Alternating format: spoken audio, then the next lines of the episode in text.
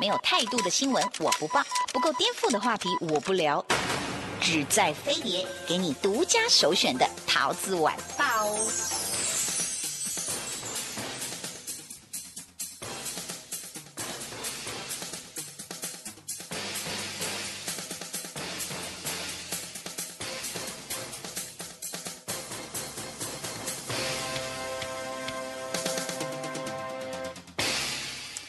二零一五年八月三号星期一，各位亲爱的听众朋友，大家好，我是桃子，欢迎你准时收听我们的桃子晚报。今天呢，我们要来过过不一样的人生了，因为呢，这个大家都知道，现在日币哦，这个一直在往下滑，很多人都说我要去日本东京 shopping 吃好吃的。是的，这个你光在东京呢，你就发现说哇，怎么这么好玩，这么好吃？四天三夜永远不够，六天五夜还是不够。到底我们要怎么样才可以有不一样的一个旅行的这个蓝图？然后呢，这个给我们自己生命多一点不一样的这个计划，要欢迎呢今天这本一百的东京大人未发现的吴东龙设计师，欢迎你。桃姐好，各位听众朋友大家好。这个呃，我要怎么称呼你啊？啊，叫我东龙就可以了。阿龙，阿龙哥，是因为你的经历也非常非常的丰富哦。其实你这个不但是出版这个个人全创作的设计东京的系列，然后也呃是作家，也是书籍的编辑，也是视觉设计师跟专业讲师。然后你也从事设计展览、书系跟讲堂的规划这些工作哦。一开始其实像这样的一个呃，你的呃事业的这个路径是设计好的吗？还是说，哎，突然又发现可以有用展览啦，有用讲堂啦，这样一路走来，这样开枝散叶？嗯，其实我本身应该算是一个就是设计师，然后学工业设计，那毕业之后做平面视觉的比较多。嗯嗯，那后来也是因为自己兴趣的关系，所以就有书写。嗯，然后呃，对于有兴趣的事情，比如说展览啦，嗯，或者是呃分享这件事情，我觉得是蛮乐在其中的。嗯，所以就渐渐的就有很多机会都想要去尝试看看。所以在这本书里面，我觉得跟呃大家可能。它可以是一个旅游书，但是跟你一般看到的旅游工具书是不一样的哦。它不是，比如说有很多很多的这个，呃，你看到很多卡通图案啊，或是哇好吃的蛋糕、漂亮的样子啊。事实上，它把这个里面的一些当代建筑哦，你该怎么样去呃欣赏它，或美术馆、博物馆或特色书店、风格餐厅、设计旅店等等哦，都有做了很详细的介绍。所以我第一个问题要问你，很有意思，你的旅行跟别人不一样哈。你都一直要跑到对接，比如说我们说就是这里 shopping mall，然后我们就进去了。他不是，他要跑到对接，然后某个角度，然后最好是哇，你看这个建筑物在街角，然后有一棵大树伸展开，他要把这个树也拍进去。就是你的旅行很多都是跑到对接去的。对，桃子姐讲的完全正确，因为我真的是其实还蛮怕人多的地方，所以我就会尽量想到人少。尤其讲到对接这件事情，我就曾经为了拍一栋建筑到对接去，然后呢看看。到觉得说，哎，树遮住太多了，所以我就等到秋天的时候，叶子落下来之后 再来去补拍。对对对。你这人太 哇塞不得了！他如果当导演，大家都会被他搞死。我跟你讲，因为我刚才想说，不会吧，在日本他应该不至于拿个锯子就去给我锯树，说树太大这样子。而且其实从你的介绍，你知道吗？因为我觉得人的旅行有时候因为他的生活经验哦，就会有不同的一个角度。比如说你写大人，我大人味，我就想说，我好想要大人味，但我已经孩子味太久了。我之所以会取叫大人味。的一个这样的发现，这是什么样的一个意义？因为我第一本书是二零零六年，所以陆续大概两年会出一本，到这本是第五本，所以觉得自己在看东京的时候，心境也改变了。嗯，那会比较喜欢，可能以前喜欢新鲜热闹的东西，但是现在就比较喜欢安静的、沉淀的，或者是细腻的，或者值得可以进一步去品味的这个面相，所以就会想说，应该如果很多跟我一样成长的。读者来讲，应该也会希望有不同于现在其他的选择，只是吃喝玩乐之外，到一个城市里里面，应该可以跟这个城市有不同的互动的关系。所以，这个大人就是也可以形容是成熟成人。对。然后也可以思维跟态度能够独当一面的这种感觉，心心情已经老成了，这个可以。但是你知道吗？因为真的，比如说我们带着小孩，跟以前单身又不一样。但是我我们真的上次住到一个饭店，它这个就是它整体的设计，旁边有美术馆吧，它下面整个的设计也是呃商场，还有一些展览空间。然后我也只能做到丸之内线，就是你你介绍的那个线，那那条线上其实有很多原来被你一介绍说哇哦，而且你知道吗？我的东京车站跟你的东京车站怎么差这么多？他的东京车站好有文艺气息，然后有很多历史，有古迹，对，然后有不同的设计哦。那我的我的东京车站，你知道吗？我没有出过地面。就是带小孩下雨也没有不用担心的一个行程，因为光是在地下街，嗯，就是买海贼王啊、乐高啊，还有豆米卡啊，我们就出不去了。我们手已经满了，说可以了吗？啊，妈妈，这里怎么有这个妈妈？然后可以买到那个什么。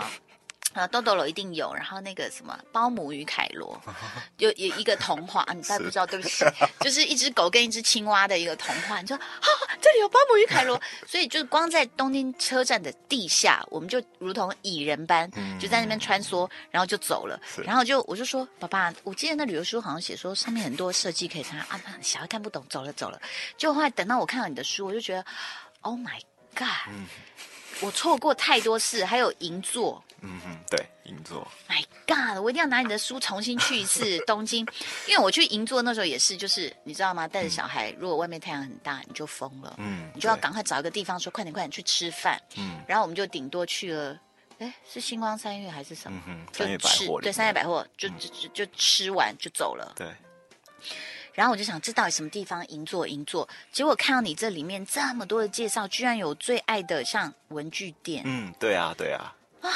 而且这个文具店最近又重新开幕，他们大概花了三年重新整修，已经变成一个在银座一个旗舰的文具店好，所以其实从这些哦，你介绍的店里面，我们发现一件事情，其实日本人对于呃，当然山西他们可能还是也也是有很大的市场，有很多不同新的手机，blah blah blah，可是他们对于手作原创还是有很大一块空间呢。对，而且它怎么维持下去啊？嗯，我觉得日本可能就像我们去一些 Hands 这种店、首创店，嗯，好像就是，即便我们在台湾会觉得啊，这个好冷门哦，可能没什么市场，嗯，但是在日本你就会觉得说，还是有一群很喜欢这样的人来支撑这个市场不断的创新或者是成长。我觉得那个是很羡慕的，那也可以让他们在创作者有很多的资源可以去享受。对，因为你会感动于日本，当然，比如说你说京都的美啊，或者是这个所谓的他们怀石料理怎么去表现他们的禅风等等呢？但是你很也会很感动于他们对于细节上面要散发出来的意义。嗯，它不会只是一个，哦你看我配色配很好，构图很好，就这样。对，没有哎。对，包括像是你刚刚我刚刚有翻到一张照片，是那个东京车站的咖啡嘛。它连上面的那个花的图案，对，它撒那个咖啡粉，那个一一八九四，对，三零一号美术馆，对，对不对？建筑本来是一八九四年的时候开，就是建成的，是，所以像你学设计的人，你到东京那个感动，应该是你知道，随时随地在起鸡皮疙瘩吧？对，就是觉得很多一直讯息，好像想要跟我讲话的感觉，就非常多，嗯，所以就。非常有启发性的城市。好，那这个问题可能有一点尖锐，就是台湾每天在喊文创文创哦。你觉得？当然，我比如说松烟、华山，可能大家觉得啊，或者是老街这样啊。那你觉得我们差了一步还是好几百步？那个差在哪里？就是跟我们在东京街头看到的这些差在差别在哪里？我觉得差别就是在体验，就是一般人、一般民众的对于设计跟美感的体验。嗯，对。那可能常常会说，我们其实不缺创作者，优秀的创作者。嗯。但是有没有人可以来欣赏？或者大家是不是只除了用？价格来欣赏之外，价格来看看之外，能不能从价值这个部分来切入？所以想介绍大家很多东京的体验，就在于说，当你体验过这些好的东西的时候，你愿意懂得欣赏，为了这些付出，你觉得你愿意付出的价值，嗯，OK，这个又是我们人生中哦，因为你知道衣食足，然后知荣辱嘛。你要让他去要求生活中的美，他可能必须先吃饱，然后没有生活的压力，他才能这么做哦。但是这个，我就觉得有有一个很奇妙的事，我待会来继续跟这个我们的龙哥来聊一聊哦。先来听一首歌，来自徐佳莹的《欧》，马上回到现场。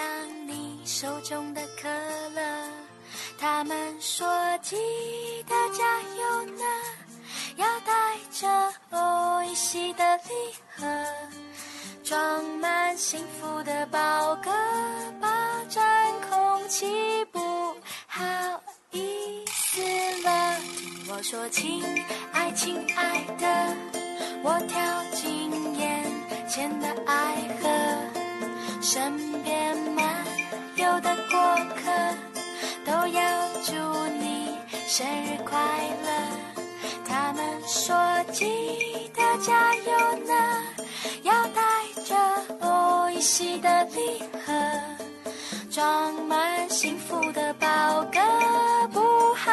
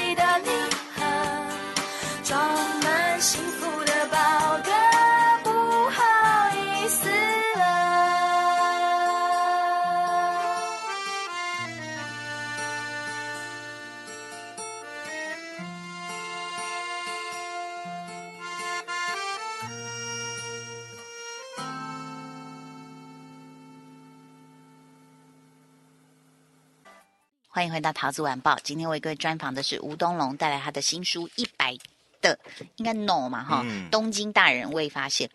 哎，其实这个刚刚讲到，就我不知道从什么时候开始，那也也是出社会很久了，就突然有一年的嗯某个节日。现在懂得不要得罪人，以前都大大大讲，要得罪一缸子人。某个节日的台北街头，他做的某些那个就是一些饰品什么的，啊，我觉得好丑，丑死！因为我每天上下班都会经过，我说怎么那么丑，而且弄得好像闹鬼的那种感觉，就是灯光也不对，然后这些呃可能造型也不对，这样等等，然后就开始会去看，比如说为什么为什么这个这个这个公共设施不像，比如说你在你在拍东京车站，可能你那个每一个走。道还有它的灯，它其实都是选过的。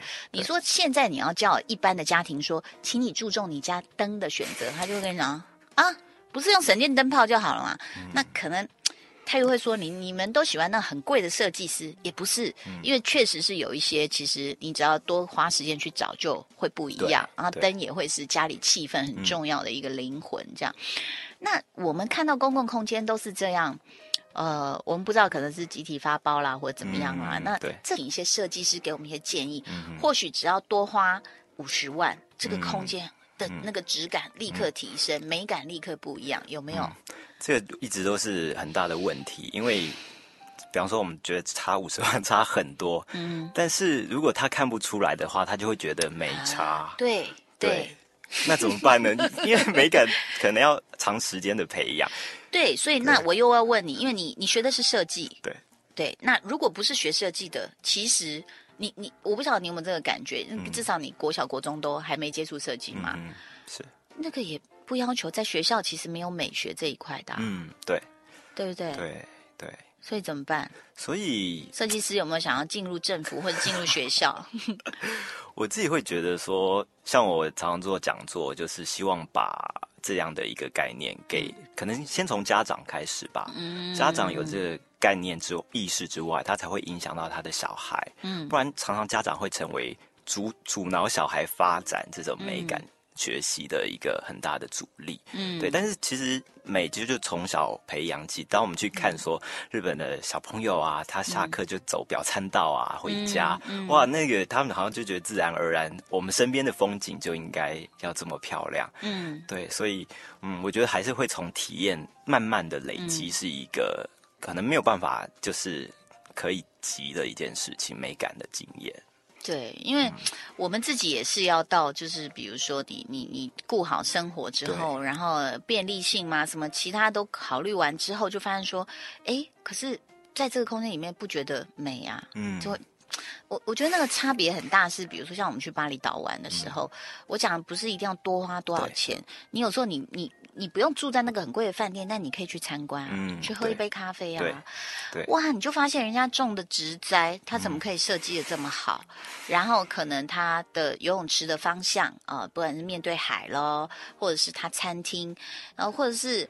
我甚至去过一个呃，那个在乌鲁瓦杜，它是一个悬崖，嗯，然后他他住的是在山悬崖上，但是是他如果要去他的咖啡，他就说你必须搭一个那个电梯下去。那嗯你想象的电梯都是室内那种，就它不是，它其实就是很像工业风，用很粗的那种哦 H B 这样弄起来的东西，嗯一个露天的电梯这样。对，那你下去你就开始觉得、哎有点害怕，可是好好玩，好好玩。后来一到那个海滩，你就静默，你就想，Oh my 怎么会有一个这么蓝、这么漂亮，嗯然后这么没有人打扰的地方？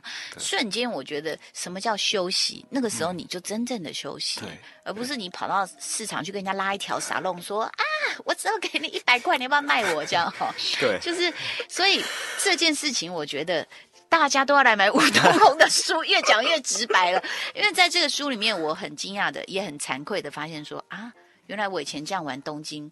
我觉得有点浪费掉了。虽然我们赞叹于它的衣服、鞋子的设计，但事实上，不管是建筑啊，它散发出来的气味，嗯然后事实上，你你你有没有了解到，就说他们东京市在整个的规划上面，是不是有整体的一些要求？对。嗯对，其实我们看就是说，比方说，我看很多东京有一些大型的设施完成的时候，嗯它一定就是交通啊、什么呃服务啊这些嗯附近的都配套完成，嗯就是嗯是一个以人为出发点的一个考量的城市。嗯那相对于我们的生活，就会觉得，哎，这个东西好像一个购物中心出来的，嗯但是附近的周边并没有完成。配合。对，那我觉得日本人在看事情都是以一整体来看的，嗯它不管是便利、实用性或者是美感，所以就会很多细节堆叠出来，我们对于这个体验的美好。所以我自己是觉得说，在旅现在旅行来讲，很重要的应该就是在于体验这个部分，嗯美的体验或是生活的体验，对去感受到呃，可能跟我们差不多这样现在的现代国家。城市里面怎么样去嗯把美感经验嗯在人们的日常生活里出现？对，可能我觉得在如果我们真的要讲台北的话，比如说像学学文创，嗯我觉得它其实当初的成立，然后它整个空间，不管是对外看或在里面活动的感觉，你就会觉得哎很不一样哦。嗯。然后呢，那个在其实你的书里面，我也觉得是说，呃，日本人的坚持、细节的要求，我相信很多听众都了解，但是。他居然可以要求到，比如说有些像你你这边举例的这个代官山五年限定的理想生活，你来介绍一下这个。这个嗯叫做呃 Tenoha，就是嗯它其实是一个算是比较旧的空间，嗯但是呢，它有一个地产地产，然后来把它活化。嗯但是因为五年后就是东京要发展奥运了，所以它可能会有一个新的建设，嗯所以它在这年这几年之间，他就想说，你可以让大家在这边享受生活的美好。你在一个有充满绿意漫步的中庭里面，然后旁边有来自意大利可能一百五十年历史的意大利餐厅，嗯。有一些生活风格、生活杂货，甚至你还可以在这边成为一个这个会员，图书馆的会员，你可以在这边上班，你把它当做你的工作室，嗯。所以就觉得说，哎，你竟然是竟然是一个可以在代官上。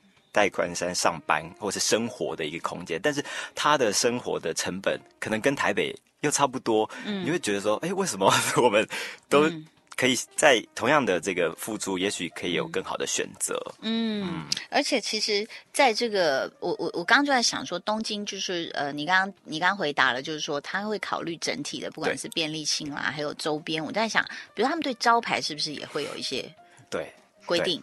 对，我觉得可能是从他们生活以来，本来他们就是一个非常怕麻烦别人的一个民族，嗯。所以他会把自己做的最好的一个情况之下，所以嗯当招牌就是一个整个市容整体的感觉，不嗯。是说我一定要最抢眼。对，那同时，你如果特别抢眼的话，你反而破坏了整条街的一个感觉，那其实并不是一个很好的做法。对，所以从嗯比较大的这个格局来看的话，其实你可以想到说，其实整个环境变好了，嗯对于人们的生活品质其实是更好的。对，而且就是他们也不会局限于说，比如说我 Lexus，我坐车我就坐车，对那他也弄一个咖啡，对，对不对？对对对，这也是一个很有远见。他他就是像一个，你就是想说，Lex 到底是不是只是有钱人在开？不是，他可能是很有品味的人。那他品味是怎么样呈现？他就做了一个好像他家的空间，你就可以感受到说，其实你不一定就是要。用很奢华的风格，金啊、银啊这样子，你可以有很很多不同的选择，他甚至把很多汽车零件也都把它做成这个，有点像雕塑一个对墙壁的装置艺术的感觉。所以为什么呢？比如说，像我们要说服很多大企业老板，比如说你可能红海啊、玉龙啊、哈 HTC 啊，你们也可以做一些这样。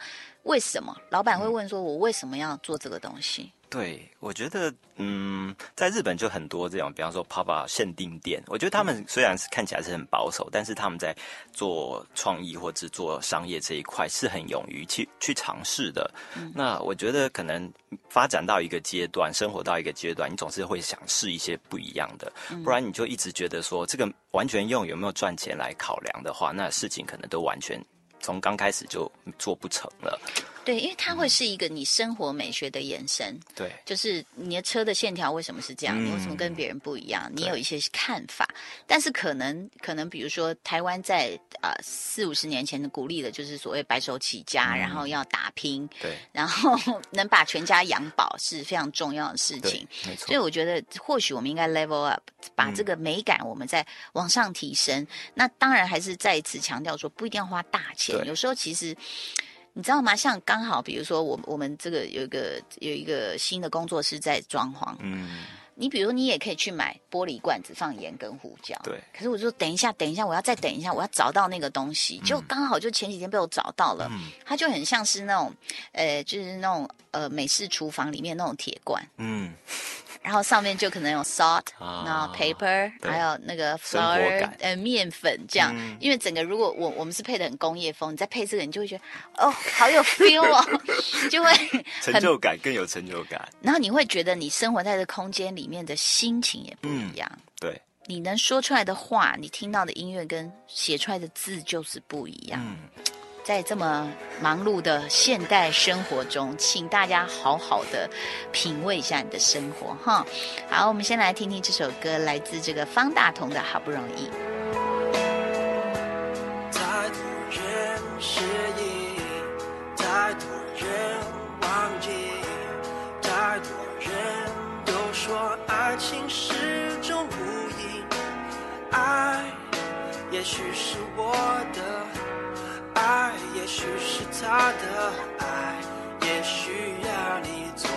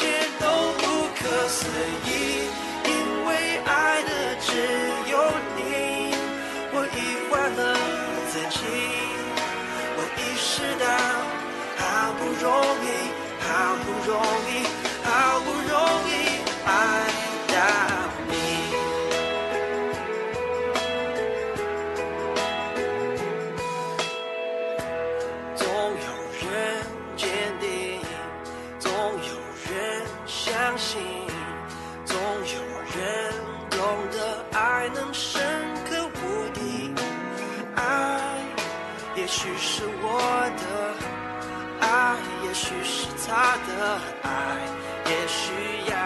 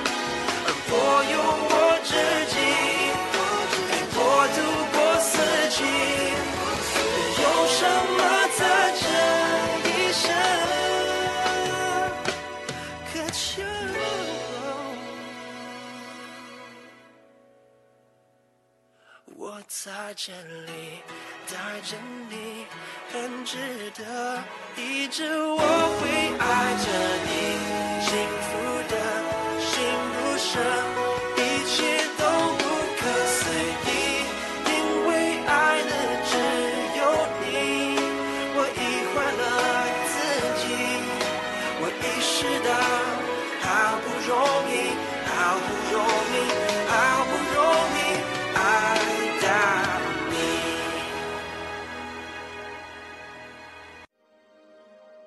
欢迎回到桃子晚报。今天我们在这个专访一位设计师吴东龙，他带来一本新书《一百的京呃东京大人未发现》。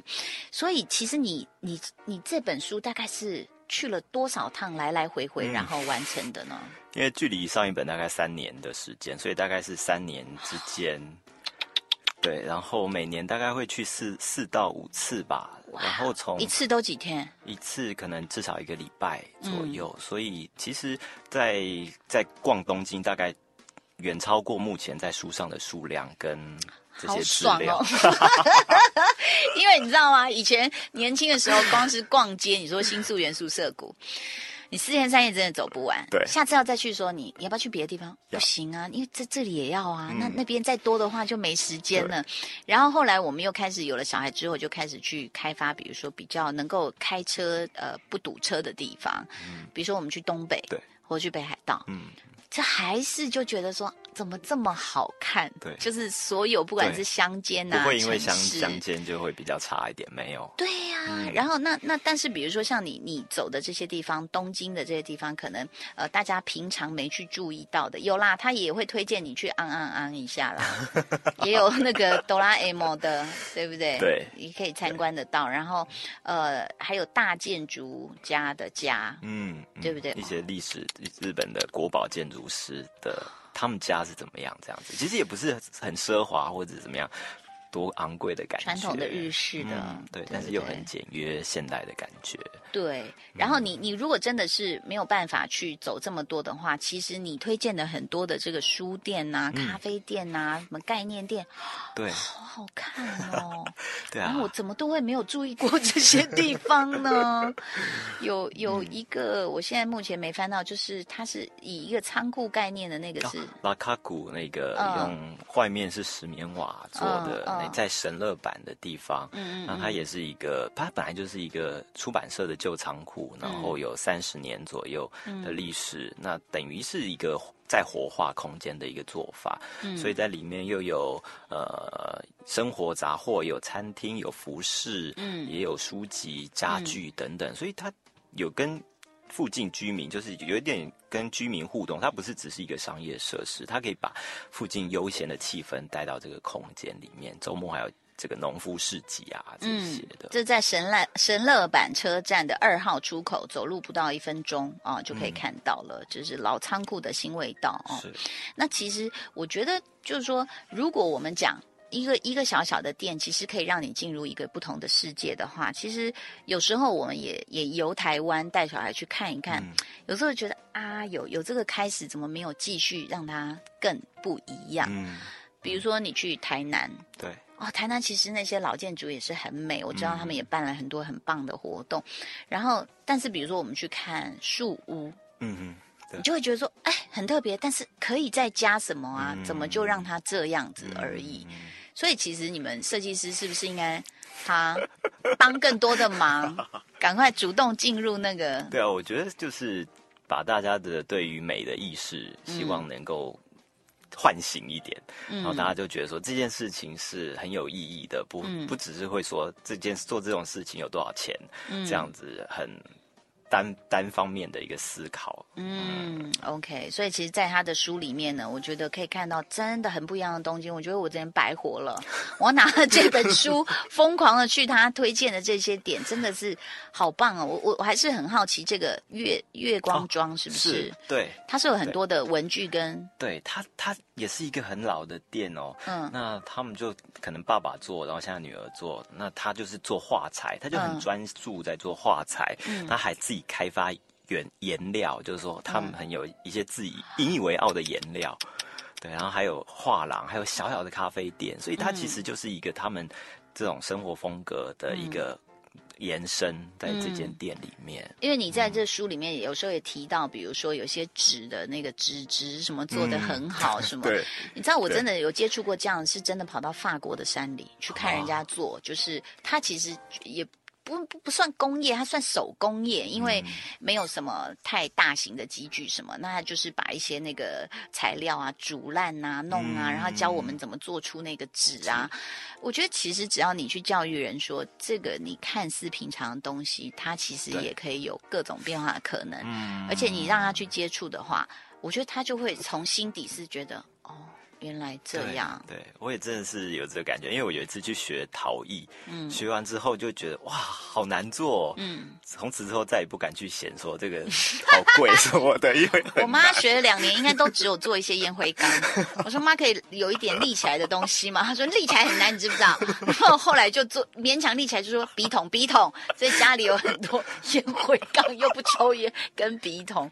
所以其实呢，我觉得这这一本书真的让大家呢可以这个去看一看新的东京、新风貌、新地标哦，让大家呢都可以去这个体验一下你自己一个人的时候怎么去在那个城市里面找到生活的美感。回来之后可以做一些小改变，小改变就好。你是插一盆花在你桌上、就不一样，你的灯拜托换一下，好，你不要把你自己弄成办公室或工厂，你只要换一盏灯，换一把椅子，你的人生就不一样了。对不对？今天要非常谢谢吴东龙来到节目当中喽。那希望好，那个你你慢慢出来，因为这些我真的三年也玩不完，好，好不好？希望你的这个美感能够继续的这个感染大家。谢谢你好，哦，谢谢桃子姐。谢谢。我们来听一首卡利雷的这首《I Really Like You》。